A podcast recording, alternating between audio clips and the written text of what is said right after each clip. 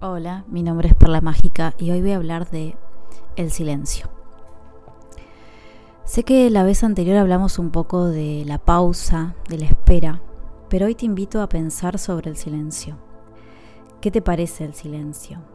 Es un poco sacarnos del foco y distraernos por un rato.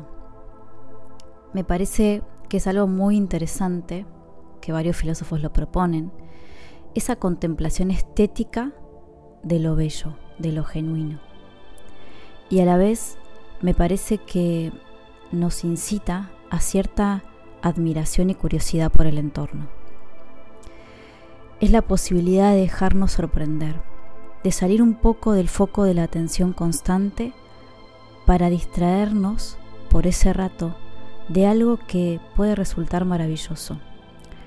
Me parece maravilloso el asombro, el detenerse en la realidad constante, en el entre.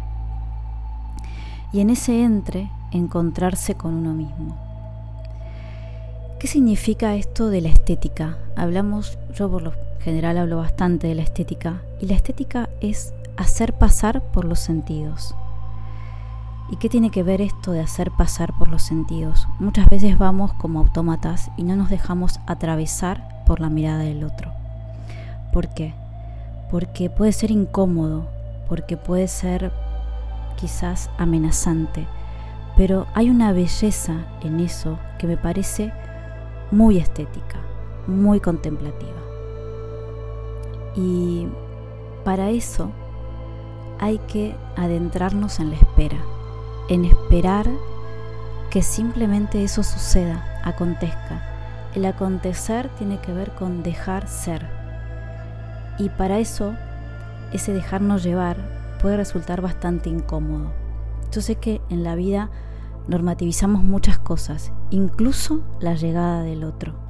Pero si nos volvemos a encontrar con ese otro y a reeducarnos de alguna forma en, en ese encuentro genuino, puede haber mucha sorpresa, mucho asombro, mucha incertidumbre.